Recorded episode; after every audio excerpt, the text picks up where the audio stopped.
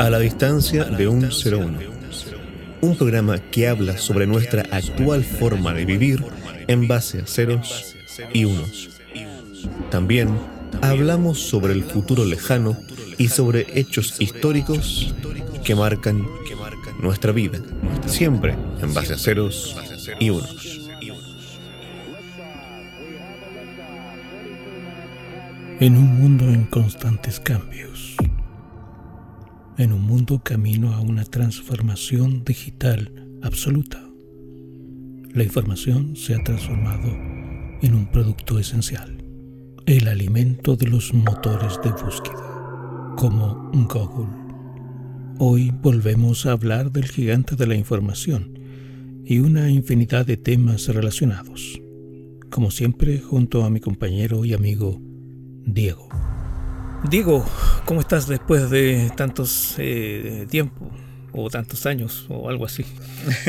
Han pasado semanas, creo. Eh, sí, más o menos, con algunas dificultades. Sí. Bien, estoy bien, estoy preocupado por varias cosas que, varias temáticas que yo creo vamos a tocar en este episodio. Así que, pero bien. Ya. Hoy día nos eh, corresponde el, la tercera entrega de, de Google, eh, más enfocada en, en, la inteligencia artificial y en lo que podría eh, traernos un futuro eh, algo ya más conocido que, que, desconocido. Exacto, y además eh, tenemos en, en, nuestro guion varias cosas que queríamos hablar, ¿cierto? Varias cosas que nos preocupan a, a ambos, creo. Sí, eh, por otro lado han pasado eh, varias cosas en, en, el ámbito de los ceros y unos, como la, el lanzamiento del primer eh, vuelo turístico hacia el espacio por parte de Virgin, y seguidamente por parte de Jeff Bezos en dos eh, sistemas eh, totalmente diferentes. Eso como una, una pincelada de, de, algunas cosas que pasaron en, en esta semana. Lo primero que, que, que, quería comentar, ¿cierto? Es de la noticia del nuevo presidente de Microsoft, Brad Smith. ¿Ya? Yeah. ¿Ok? Brad Smith es el nuevo presidente de Microsoft y le dijo nada más, nada menos que a la BBC, o sea, un, un, medio tradicional y serio, no es un portal de noticias de conspiraciones, ¿Ya? es, es la BBC, a quien le dijo de que los gobiernos no legislan en favor de nosotros, o sea, de la, de la gente de, y de la privacidad y la seguridad, pues entonces en, según sus estimaciones, de aquí al año 2024 eh, estaríamos completamente vigilados eh, y podría haber una amenaza de, de, que los, eh, de, que se utilizara la tecnología para mantenernos a todos controlados, tal cual como en 1984. Ya, y eso está en... Eh, en la BBC. Ya, perfecto. Interesante declaración. Ya eso lo dijo esta semana. ¿sí? Esto, esto, ah, no, esto fue hace un mes. De ya. Hecho. Fue, no, no fue esta semana, ¿verdad? Me, me confundí. Yo, yo, leí la noticia esta, esta semana, pero, ya. pero fue hace un, hace, un, hace un, mes. Te voy a mandar la noticia para que pongas el link. Ya, perfecto. En el episodio. ¿eh? Y todo, todo, este tema, esto, esto se enlaza, ¿cierto? Con el tema que hemos conversado del gran reseteo, ¿no? Que plantean algunos. ¿Cierto? Está, está todo este tema de eh, el Foro Económico Mundial, ¿cierto? Que publicó esta serie de, de estudios eh, donde ellos se plantean que, que haciendo un, una alianza entre la tecnología, podrían ellos reconfigurar la economía supuestamente para que haya eh, mejores condiciones, para que haya mayor igualdad y más justicia. Pero a costos de qué? Ese es el tema. Y una de las cosas que a mí me dan tanto miedo es que la mayoría de las personas parecen estar dispuestas a sacrificar la libertad en pos de una supuesta seguridad. Y, y, por ahí hay varios pensadores, tanto del pasado como del presente, que han dicho exactamente algo al respecto. Quien está dispuesto a sacrificar la libertad por la seguridad pierde ambas. Claro. Eh, entonces, pensemos en, en, muchos aspectos, ¿no? Pensemos, por ejemplo, eh, la gente, los jóvenes, sobre todo adherentes a la izquierda, que en realidad no, no siquiera saben lo que es el marxismo, ni, ni, nada de eso. Simplemente ha habido un proceso de adoctrinamiento político muy importante. Y ya me, me, me llama la atención también que recién ahora ciertos intelectuales se están manifestando al respecto, cuando ya el agua nos está llegando al cuello en cuanto a esto, en cuanto al adoctrinamiento, en cuanto a ciertas ideas eh, que están en contra de la cultura, como son las ideas eh, posmodernas, que lo que buscan es derechamente destruir la cultura occidental para construir una nueva encima. Eh, y recién ahora los intelectuales se empiezan a preocupar por esto, cuando deberían haberse preocupado hace 40, 50 años, que cuando estas, ideas empezaron a, a, volver parte de la academia. entonces, pensemos que la universidad, la academia, nace como concepto en, la antigua Grecia para formar a quienes van a gobernar. Porque para Platón los filósofos eran los que tenían que gobernar, porque eran los que tenían el suficiente conocimiento, la formación necesaria para manejar la polis, para dirigir la polis. En la Edad Media se, entra a la universidad y se estudia y se busca el conocimiento para eh, ser, eh, para alcanzar la virtud, ¿no? para estar más cerca de Dios. Y luego la época humanista, ¿no? en, el, Renacimiento, con el surgimiento justamente del humanismo, eh, se busca mm, crecer, adquirir virtud de distinto tipo para buscar la trascendencia, entre otras cosas. Eh, pero a pesar de que son ideas muy distintas, siempre la academia y la universidad y el conocimiento estuvieron relacionados con la virtud, con que la sociedad creciera con que la sociedad se hiciera mejor y más fuerte a través de las ideas, por supuesto a través del conocimiento. Por primera vez en la historia de la humanidad, la universidad no tiene ese fin. Al contrario, la universidad y la academia y los intelectuales promueven ideas que no solo no quieren que la sociedad sea virtuosa, sino que quieren destruir la sociedad derechamente. O sea, hay que leer realmente a los, a los filósofos que están detrás de todo esto, a los filósofos eh, neomarxistas del siglo pasado, con unas ideas que son terriblemente violentas. Eh, de, destrucción no solo de la economía, sino que de destrucción de los conceptos de bien y mal, ¿no? culpando de toda la tradición. De ahí, también emerge el feminismo contemporáneo y un montón de ideas. Entonces, me llama la atención que recién en este punto en el que estamos, em, hayan intelectuales que se estén dando cuenta de esto y lo estén intentando frenar. ¿no? Recientemente, esta semana, el, escritor y, profesor chileno Cristian Barken publicó una carta, ya está ahí por ahí en redes sociales, manifestándose en contra de estos neolenguas, ¿no? y contra de que ya haya una autocensura y que nadie le pueda decir un amigo negro, ¿ya? y que hayan tantas eh, ideas que no permiten a la gente ser libre y hay una autocensura, ¿no? Con todas estas cosas de que cualquier cosa es discriminación, cualquier cosa es racismo. Y me parece tarde, me parece que es muy tarde en, cuanto eh, eh, que personas que deberían entender estos procesos porque ellos están en, el mundo intelectual, en el mundo de las ideas, me parece tarde que, se estén dando cuenta que, que estos procesos han sido, están siendo y pueden ser mucho más nocivos. Es curioso todo lo que, lo que pasa haciendo un análisis eh, como general de todo lo que tú dices, eh, porque esto comenzó eh, por ahí por los 50 más o menos.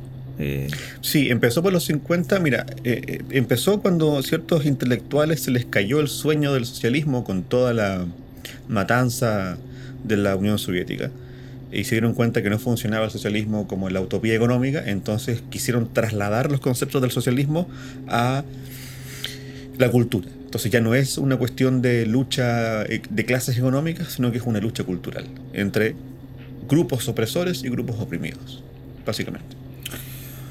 Correcto. Eh, pero igual me hay algo que no. O sea, sí cuadra, pero no cuadra. Lo que no cuadra es como eh, estas personas necesariamente para que todo esto eh, eh, funcione 50 años después necesitan conocer el futuro. Es que yo pienso que ha sido al revés. ¿Sí? Mi, teoría actual con todo lo que estaba leyendo, yo pienso que estos tipos solamente son locos, literalmente, porque me refiero mucho a Foucault, y Foucault efectivamente murió loco, ¿no? Y, y nunca él, y nunca sus ideas debieron ser parte de lo que oficialmente te, enseñan en la universidad. Eh, bueno, en fin. Ellos no son más que eso, intelectuales eh, que muy poco saben de cómo funciona el mundo realmente y que no, no tenían nada que estar enseñándole a la gente.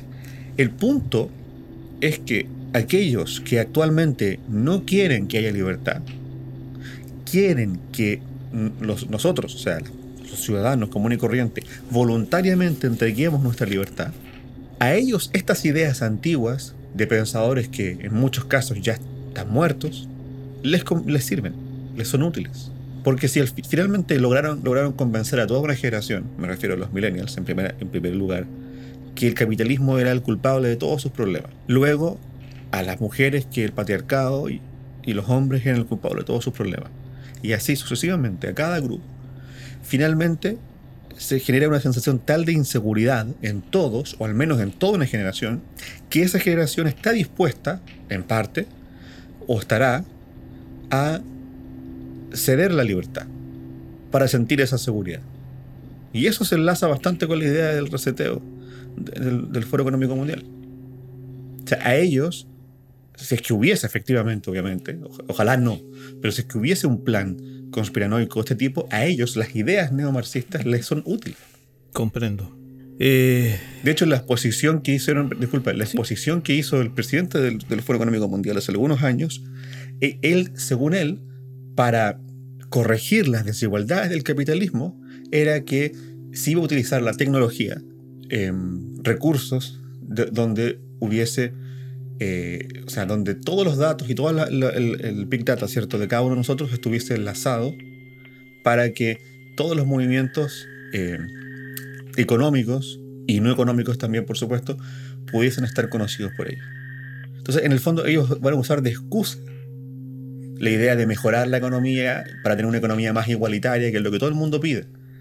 Y lo van a usar de excusa. Correcto. Eh, un comentario sobre, eh, sobre eso, sobre la igualdad. Yo creo que, como, como tú dices, eso fue fraguado hace años, incluso antes de que nosotros naciéramos. Eh, porque he escuchado a muchos políticos que han dicho, sobre todo de, de la extrema izquierda, eh, que lo, dijeron el año pasado. Em, la, idea es que todos tengamos menos para que seamos más felices. Es como una frase casi de libro. Y, eso es lo que se está buscando, empobrecer la sociedad. Por otro lado, hoy día una amiga me comentó, pero no sé si, si asumió lo que dijo, pero es cierto, las personas más pobres son más fáciles de controlar en cierto sentido. Sí, pues además no es solo más pobre, sino que es más pobre en todo sentido. Claro. O sea, no es solo más pobre, más pobre económicamente, mm. sino que también más pobre intelectual y valóricamente, ¿ya? Porque esto es un tema muy interesante. Fíjate que estas generaciones, las últimas tres generaciones, en general, no estoy hablando del país, sino que en general en gran parte de Occidente, son generaciones extremadamente pobres en valores. Y esto tiene que ver con los canon, ¿no? Eh, volviendo a, distintas épocas de la humanidad, siempre hubo canon, ¿ya? Hubo cánones eh, heroicos a los que seguir. Y las, los hombres de las distintas épocas siempre se, se vieron alentados por seguir esos ideales, ¿no? En la Edad Media, el caballero, ¿no? Que buscaba ese heroísmo, ¿ya? Eh, como te decía, en épocas posteriores, en las épocas del humanismo, se buscaba la, virtud para encontrar la trascendencia, ya como se rompe el ideal católico cristiano donde lo único que se busca es llegar al paraíso, para muchos intelectuales el nuevo ideal ya no era llegar al paraíso, sino que era eh, volverse inmortal acá en la tierra, lo que se traduce en generar algo positivo tan grande que haga que su nombre jamás se pierda.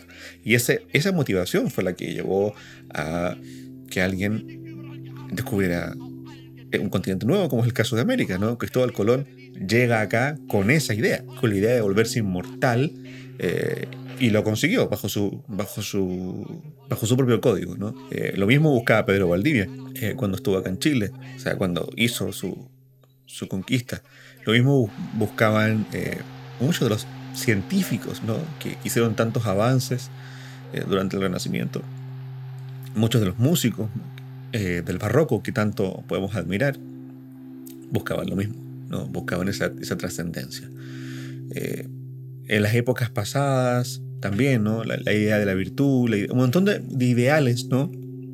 que evidentemente cambian de acuerdo a cada época y por supuesto de acuerdo a cada sociedad, a cada cultura.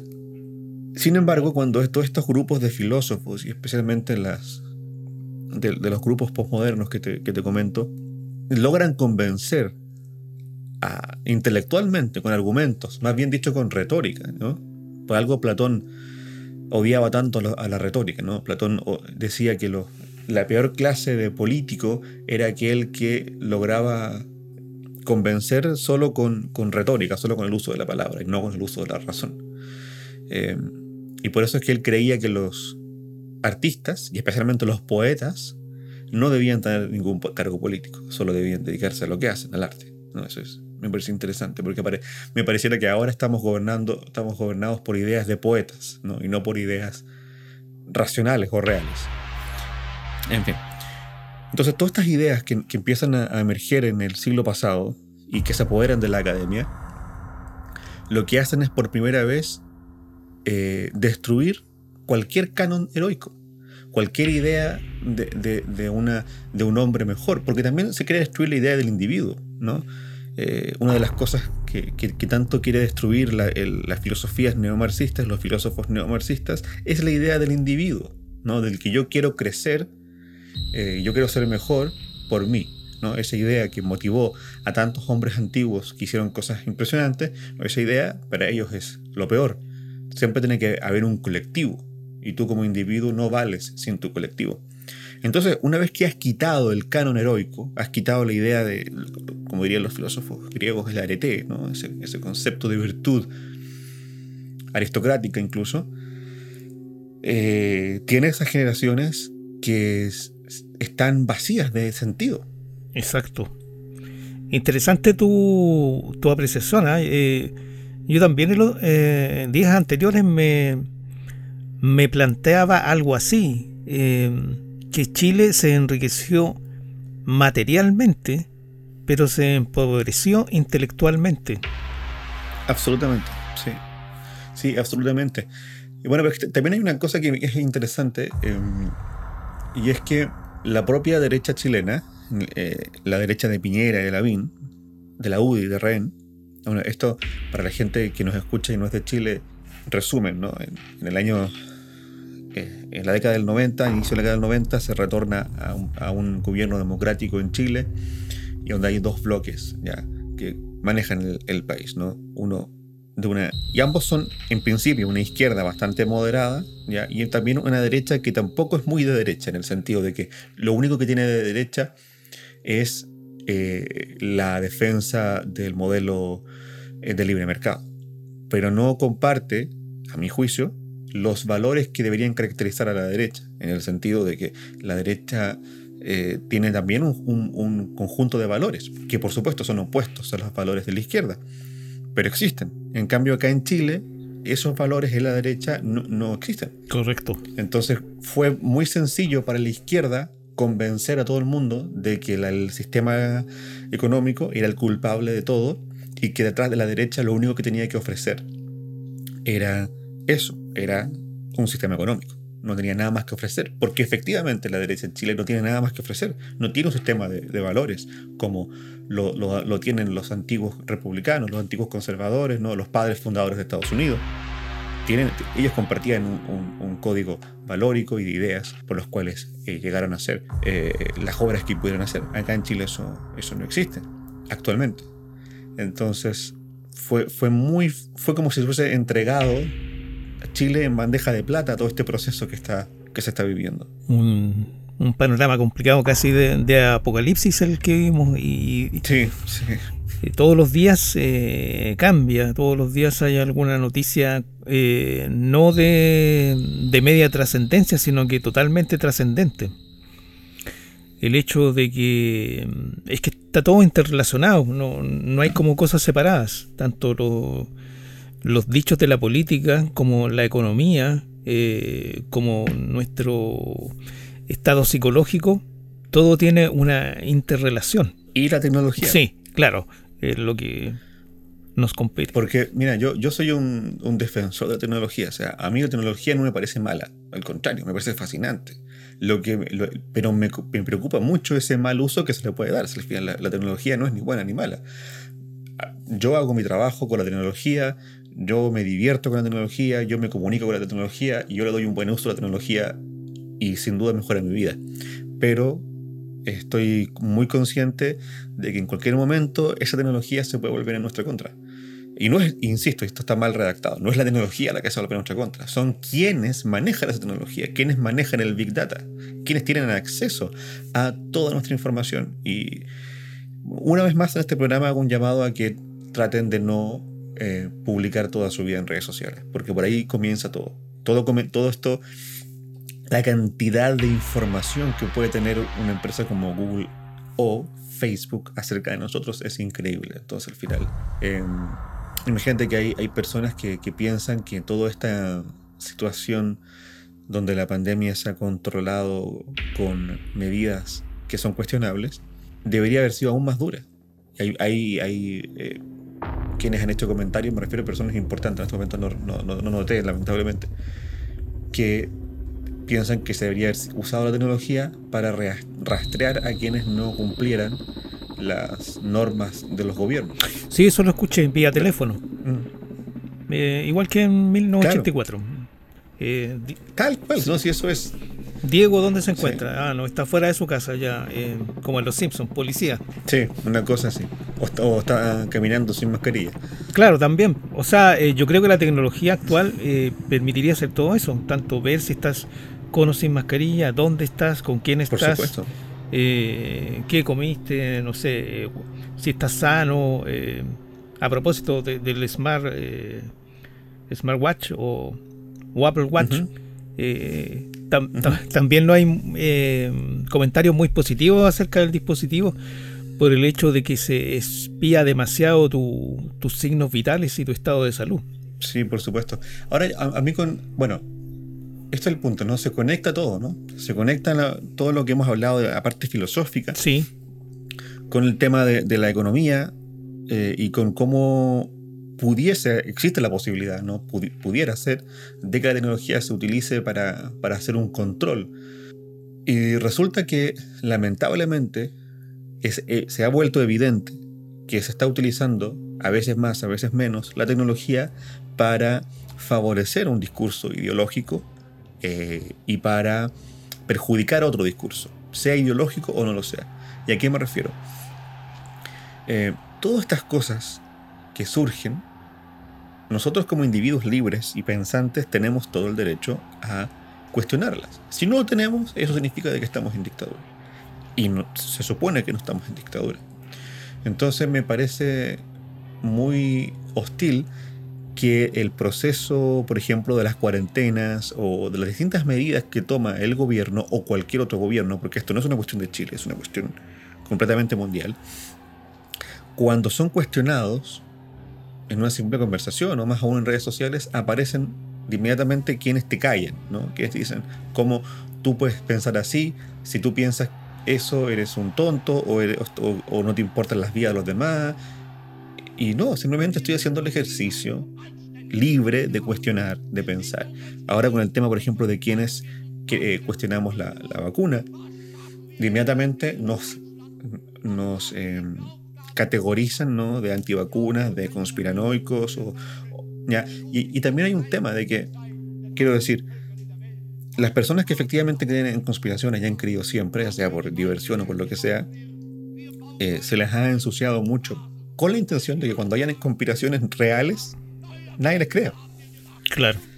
Entre paréntesis, el, Ese es como el perrito y el lobo. El término conspiranoico fue creado por la CIA con el objeto de em, bajarle el perfil a las personas que están en desacuerdo con el sistema. Claro. Entonces es interesante porque, por ejemplo, yo por ahí surgen cosas que son ridículas y que hay gente que las cree, ¿no? como esta cuestión de que la Tierra no fuera redonda, ¿no? el, el famoso terraplanismo. Y luego, cuando uno cuestiona algo tan sencillo como la obligatoriedad de la vacuna, te, te ponen en el mismo lugar que estas otras personas. Y al final son cosas tan distintas. O sea, justamente porque somos personas racionales, tenemos el derecho de cuestionar ciertas cosas. Y cuestionar es, información que está ahí. O sea, las vacunas se tardan años en estar probadas. Por lo tanto, no me pueden obligar a mí a ponerme una vacuna eh, que se aprobó meses, meses solamente. Dos, eh, me van a decir, no, pero si la vacuna no es obligatoria. Mentira, la vacuna es obligatoria. Porque si tú no tienes la vacuna puesta y no consigues el famoso pase de movilidad, no te permiten trabajar. Correcto. Así que sí te están obligando. Exacto. Eh, hace algunos eh, días atrás hubo una explosión en las redes sociales por un comentario que hizo el ministro de Salud. No sé si lo escuchaste. No, dijo, dijo abiertamente, y de hecho está grabado, eh, ante la pregunta de un eh, periodista sobre la obligatoriedad de la vacuna, y él dijo que la vacuna no se podía hacer obligatoria ni se podía legislar al respecto porque la vacuna había sido aprobada en un momento de emergencia. Así que eh, el gobierno no podía obligar a nadie a, vacunarse. No, no, era una obligación. Eso lo dijo como, bien. Finalmente sí lo es. Claro, lo dijo como, como, como diríamos, una sacada de pillo, como para que en el futuro, si pasa algo, eh, yo lo dije. Eh, también yo quería denunciar aquí, no sirve de nada, pero lo voy a hacer igual por un tema de, principios. Em, dije hace un rato, se, utiliza, se está utilizando ya la tecnología o, los medios tecnológicos para censurar ciertas cosas. ¿no? Hablé de la autocensura recién, de quienes eh, no quieren dar una opinión para no ser callados o de quienes callan al resto pero también está el tema cuando los medios de comunicación o los medios, eh, las grandes empresas de, la Internet, de la informática, las cuales ya hemos conversado en este programa, se toman esas atribuciones. Me refiero al, libro de Agustín Laje y Nicolás Márquez, que se llama El libro negro de la izquierda. Ya. Me parece que se llama así, lo voy a corroborar de inmediato. Ese libro es un libro que cuestiona especialmente el feminismo. Ya. Y hace un análisis eh, racional, no ideológico, de por qué a ellos les parece que el movimiento feminista no libera a la mujer. ¿ya? Y es un libro que podemos estar de acuerdo o podamos no estar de acuerdo, pero es un libro de ciencia política, básicamente. Ya. Como tantos hay. ¿no? Y como pueden haber, como está las, las, librerías y las bibliotecas de las universidades, sobre todo, plagados de libros de, con ciencia política de izquierda. Bueno, este es un libro de ciencia política más bien de derecha, que fue prohibido hace dos semanas. ¿Ya? Por Amazon. Amazon en su tienda de Kindle ya no te permite comprar el libro negro de la izquierda. ¿Y ese libro cuándo fue eh, editado o, se salió al mercado, más o menos? El año pasado. Ya, ya. estuvo yo por suerte lo pude comprar ya. Cuando, cuando era legal comprarlo. Ya. ¿Y lo, terminaste de leer? Y hace una o dos semanas, sí, sí, hace una o dos semanas se bloqueó en Amazon y tú ya no lo puedes comprar. Ya. Ahí evidentemente hay una intervención política, no, no hay otro nombre. Es que ese es el punto, o sea, hay, hay varias cosas. ¿No? Em, sí, se llama El libro negro de la nueva izquierda. Ya. ¿Ya? Donde se cuestiona el tema de la ideología de género y, el, feminismo. Eso es. Es un libro de ciencia política, podemos estar de acuerdo o no, pero lo que nunca vamos a estar de acuerdo es que una empresa tecnológica te diga qué es correcto y qué no es. Estamos eh, caminando hacia esa tendencia. Ya, ya estamos cada día más fuerte en YouTube. Claro, sí, por supuesto. Pero también eh, o sea, yo me cuestiono, ¿será que Amazon realmente lo, lo, prohibió porque Amazon quiere que todo el mundo sea feminista? ¿O también existe la posibilidad de que simplemente las feministas en masa denunciaron el libro de incitación al odio, que es lo que ahora está de moda, ¿no? Cualquier cosa que no, les, no es, que, no es de, que, que ataca su ideología, bueno, se le acusa de incitación al odio y muchas veces las empresas como Amazon, Google, en el caso de YouTube, eh, por lavarse las manos, lo que hacen es eh, acoger la denuncia. En, muchos canales de Instagram o en YouTube, ¿no? de gente que, que tiene una, una postura eh, políticamente incorrecta, en cualquier sentido, les pasa eso, ¿no? Los que los denuncian, los denuncian, los denuncian hasta que finalmente les bajan el canal. Claro, eh, sobre todo, claro, en, Facebook y en Instagram está apareciendo la leyenda de información falsa constantemente sobre videos que hablan eh, cosas un poco más, más profundas, más eh, conspiranoicas, por darle un nombre. generalmente duran un par de horas y salen de la plataforma por censura del, del algoritmo. sí, bueno, este es el programa que menos de tecnología hemos hablado realmente. Eh, sí, pero este, tiene una tremenda relación con, la tecnología, aunque no parezca, pero sí. Quería preguntarte si quieres hablar algo más al respecto o quieres ya entrar en el tema de Google. Eh, hablemos un poco de Google, del supuesto apagón cibernético que tiene una relación con Google y del virus que supuestamente va a provocar ese apagón y que también eh, apareció en la película eh, Terminator. Claro, yo no, no, sé mucho al respecto porque no la leí, pero lo que sí te puedo contar al respecto de Google son un par de cosas. Bueno, una, una de las cosas que son interesantes y porque siempre se ha comparado, ¿cierto?, a Google con la, empresa de, Terminator, ¿no? ¿Cómo se llama? Skynet. Skynet, ¿verdad? Y, y, es porque ellos ya lograron algo que es bien interesante y es que se supone que la, el gran paso que tiene que dar la inteligencia artificial es que ya no necesite que haya alguien que la programe detrás, sino que pueda empezar a autoprogramarse. Y eso es algo que ya está logrando la inteligencia artificial de Google. Te voy a leer la noticia. Dice, la inteligencia artificial de Google está empezando a crear y seleccionar algoritmos para su evolución sin intervención humana. AutoML, o sea, Auto Machine Learning, aprendizaje de máquina automático, es una inteligencia artificial de Google que tiene como propósito diseñar y entrenar otras inteligencias artificiales para mejorarlas más allá de las capacidades humanas. Esto, sin embargo, no es algo sencillo. Años atrás, Google ya decía que empezaba a ser mejor que los humanos en esta tarea, pero aún hay mucho trabajo por delante. Ahora los ingenieros de Google dicen haber dado un paso esencial. AutoML tiene potencial para operar sin sesgo humano de por medio y siguiendo un proceso similar a la teoría evolutiva de Charles Darwin, o sea, evolución de máquinas, estamos hablando. Esta noticia eh, la he extraído de Chataka, un medio muy importante de tecnología en España, y esta eh, noticia hasta hace un año. Eh, así que, pero en cualquier caso, si leemos más allá la noticia, estamos hablando de que todavía estamos muy lejos ya, de que la inteligencia artificial sea completamente independiente, solamente que ya se está logrando de que la inteligencia artificial sea capaz de programar por sí misma. Sí, eh, yo pienso que la inteligencia artificial está mucho más avanzada de lo que pensamos. Eh, yo, yo difiero en eso. ¿eh? Yo pienso que efectivamente estamos bastante lejos de eso. A mí me preocupa más, en este caso, el nivel de espionaje o control que, se, que pueden hacer eh, los, em, los dueños de las grandes empresas a las cuales nosotros voluntariamente les entregamos la información. Y me remito, por supuesto, a las redes sociales y a Google. Exacto. A mí me da más miedo el, el, Big Data y toda la información que ellos pueden extraer de nosotros y usarlas en nuestra contra, es decir, para controlarnos, eh, que la posibilidad, que la veo aún más lejana, de que el software sea el enemigo. A mí me parece que si llegara a haber un enemigo en el futuro, van a ser personas que, que se adueñen de esta información o que ya son los dueños de esta información y que la pueden usar para controlarnos. Mm, ya, entiendo. Sobre lo mismo, eh, alguna, alguna información. Uno de los eh, principales eh, elementos de, espionaje que utiliza Google, que ya lo han conversado, es el, smartphone. A través de todas las aplicaciones que trae incorporadas dentro del, aparato eh, ya de fábrica. E incluso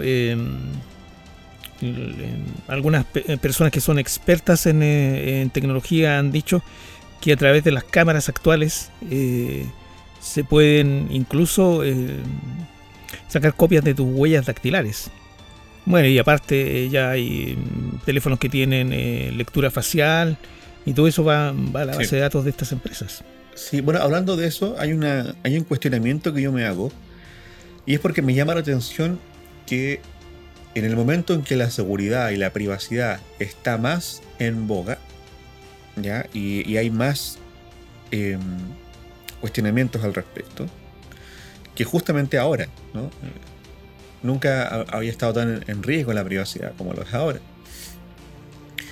Y bueno, Apple por otra parte es una empresa que siempre ha eh, sido como un poco más segura, siempre tiene este misticismo de seguridad que no es tan cierto. Pero por otra parte, lo que sí es cierto es que el año pasado y este, Tim Cook, el actual director de Apple, ¿cierto? Eh, reforzó el compromiso de Apple con la seguridad. Y no hablo de la seguridad de virus y esas cosas, sino que hablo de la seguridad del rastreo. Y en las últimas actualizaciones de los sistemas operativos de Apple, eh, se hizo énfasis en que las, eh, las aplicaciones que hacen rastreo de nuestra información y comparten esa información con sus eh, desarrolladores no pudieran hacerlo si nosotros no lo autorizamos. Entonces, por ejemplo, yo que tengo todo en, Apple, eh, Instagram, por ejemplo, no puede extraer información de mí porque yo simplemente no se lo permito y ya está. Me llama la atención esto, porque si creemos, ¿ya? O, más bien si creemos, si entendemos la teoría, y que es una teoría obviamente, ¿ya? no podemos decir que es verdad, pero existe la posibilidad de que se pretenda utilizar todo el Big Data o parte del Big Data para un futuro control mundial. ¿Por qué Apple se opone a esto? Entonces ahí yo ¿será que de verdad Tim Cook por una cuestión de principios, ¿no? Es, en este caso el bueno de la película, ¿no? El que dice, no, no, no, ¿cómo vamos a hacer esto? Así que le voy a declarar la guerra a Facebook, que es lo que está haciendo básicamente. O hay otra cosa detrás, no sé, me, me llama la atención. Sí, igual es raro, pero comercialmente para Apple es muy bueno. Claro, sí, también. Eso podría ser una parte es difícil que una empresa no sea tentada por eh, absorber la, información de sus clientes hoy en día. Es que él, para ellos su, negocio no es ese. Su negocio es vendernos productos muy caros. Claro, sí, sí, es cierto. Sí, es cierto. Eh, no así Google, porque Google no te vende nada. No, Google vende lo que nosotros le damos. Entonces, para ellos, para Google, el negocio es 100% nuestra información. Claro, exactamente. Bueno, también puede llegar un momento en que Apple también entre en el negocio de la información, que va a ser y que ya es el, negocio del momento, vender datos. Bueno, esperemos que no. Claro, claro, esperemos que no, pero eh, no, hay nada es descartable por, el momento. Sí. Por otra parte, volviendo al, tema original de nuestra conversación, ¿Ya? Eh, Warren Buffett, ¿cierto? El importante hombre de negocios, que es un genio de la especulación de los negocios, él eh, retiró hace poquito su eh, capital de la Fundación Gates. Y esto ha hecho que muchos de los que eh, están pendientes de lo que pasa con Bill Gates, porque creen que Bill Gates es como el gran malo, ¿no? el, gran, el gran villano en todo esto, especulen que Warren Buffett hizo esto justamente porque no quiere verse involucrado con el plan de Bill Gates. Sí, sí, sí, también lo, leí. Eso dicen algunos eh, comentaristas que Warren Buffett tiene síntomas de locura dentro de todo, pero eh, tiene un poco de más humanidad y por eso se retiró, porque encontró que eh, la planificación del futuro era tan horrenda que no, no le pareció bien. Entonces dio un paso al lado. ¿Tiene síntomas de, de, locura? ¿En qué? Porque tanto él... Porque está, está muy viejito. Claro, eh, eso delante venía caminando y, pensaba sobre Soros y sobre Warren Buffett que tienen ambos 90 años. Entonces yo pensaba, eh, a los 90 años una persona eh, debería estar dedicada a hacer cosas que, que le llenen el alma porque ya está terminando sus días. O sea seguir en lo mismo cuando la muerte te acecha es un signo de, locura según mi, humilde eh, punto de vista. Sí, bueno, en el caso de Soros, loco o no loco, eh, me molesta la mm, hegemonía de la información ¿no? que él mantiene. ¿no? Él es dueño de muchos medios de comunicación, de Netflix, y en el caso de Netflix, no sé si eh, supiste, pero hace un par de semanas también se publicó la noticia de que hay muchísima gente que se está yendo de Netflix específicamente porque, por cómo Netflix refleja una sola opinión, ¿no? una sola forma de ver las cosas, que es la, forma progresista. Ya. Claro, obviamente se está. Hay mucha gente que se, aburrió de eso. Eh, entonces, con Soros me, complica eso, me complica su, su necesidad de siempre estar detrás de un discurso, de una forma de ver las cosas. Ya, correcto. Claro, él quiere hacer su, su ley o, crear un mundo eh, eh, basado en sus ideas o en las ideas de su grupo eh, mm. de, empresarios. O quizás no, quizás simplemente es negocio. O sea, quizás no hay, ni una, no hay ni una ideología detrás, sino que él está usando la ideología para generar su negocio. Claro, en parte puede ser. Están todas esas opciones. Eso sí, él maneja y muchos de sus amigos manejan mucha información privilegiada, sobre todo del, futuro cercano, no de 50.000 años en el futuro, pero sí de meses, años eh, posteriores, de todo lo que va a pasar. Está fríamente calculado. Ojalá no sea así, ojalá, ojalá estemos completamente equivocados y no pase nada malo. A propósito de eso, el 2018, eh, y lo recuerdo claramente porque en un canal de conspiración se habló sobre eso, el famoso grupo Bilderberg, que agrupa a, la gente más acaudalada del mundo, hace una reunión eh, anualmente. Y el 2018 el tema central fue la inteligencia artificial. Entonces eso da para, para pensar que todo este eh, pseudo futuro está muy planificado. Igual no sé si has oído hablar del e-, evento 201, me parece que es. No. El evento 201 se hizo, eh, no, recuerdo con exactitud, si meses o semanas antes de que se lanzara la pandemia. Y consistía en una, en una simulación de una pandemia. ¿Ya? Creo que fue... El 2019 creo que fue.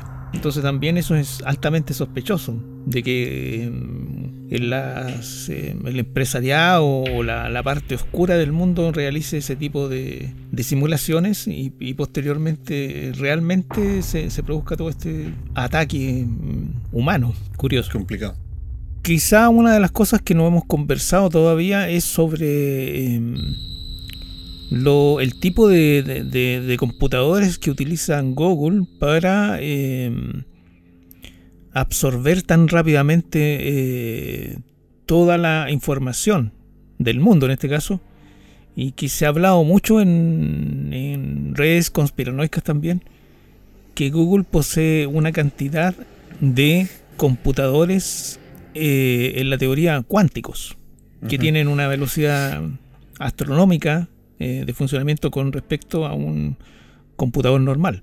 Eso nunca se ha comprobado, pero se, se habla mucho eh, tras bambalinas que, Google cuenta con esta tecnología y podría ser eh, la respuesta a por qué eh, la interacción es, casi instantánea en cuanto a la, a la búsqueda de un producto y los rebotes que llegan a, tus redes sociales, correos, etcétera.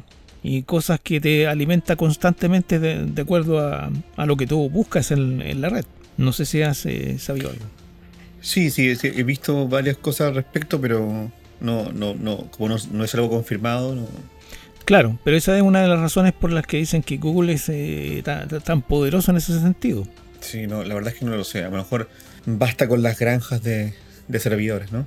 Claro, claro, pero yo pienso que hay, algo más, hay una tecnología eh, un poco más eh, avanzada, como puede ser esta. E incluso eh, yo pienso que sí hay mucha información, ah, bueno, ya te lo había comentado, sobre el, futuro. Y quizás ni siquiera sobre el futuro cercano, sino que sobre el futuro lejano. Cuando se habla de información privilegiada en economía es porque tú sabes lo que va a pasar en la próxima semana, los próximos meses o los próximos años y puedes eh, invertir en la bolsa em, relajadamente. Entonces nos despedimos, ¿alguna reflexión final? mira, me, urge a mí especialmente hacer énfasis en el derecho e incluso en estos tiempos llamaría yo deber de cuestionar las cosas, de disentir, de opinar diferente, de pensar diferente y que nadie sea eh, juzgado en la plaza pública, ¿cierto? Que es pareciera que lo que sucede ahora, por hacer uso de nuestro legítimo derecho de pensar diferente. ¿Por tu parte? Eh, por mi parte, yo creo que mm, lo único que nos queda es seguir haciendo lo que más eh, nos llena el alma, en nuestro caso la música, y esperar que de alguna forma casi eh, mágica el futuro cambie para bien. Lo mismo digo, sí. Bien, nos despedimos eh, después del programa más político y especulativo que hemos hecho.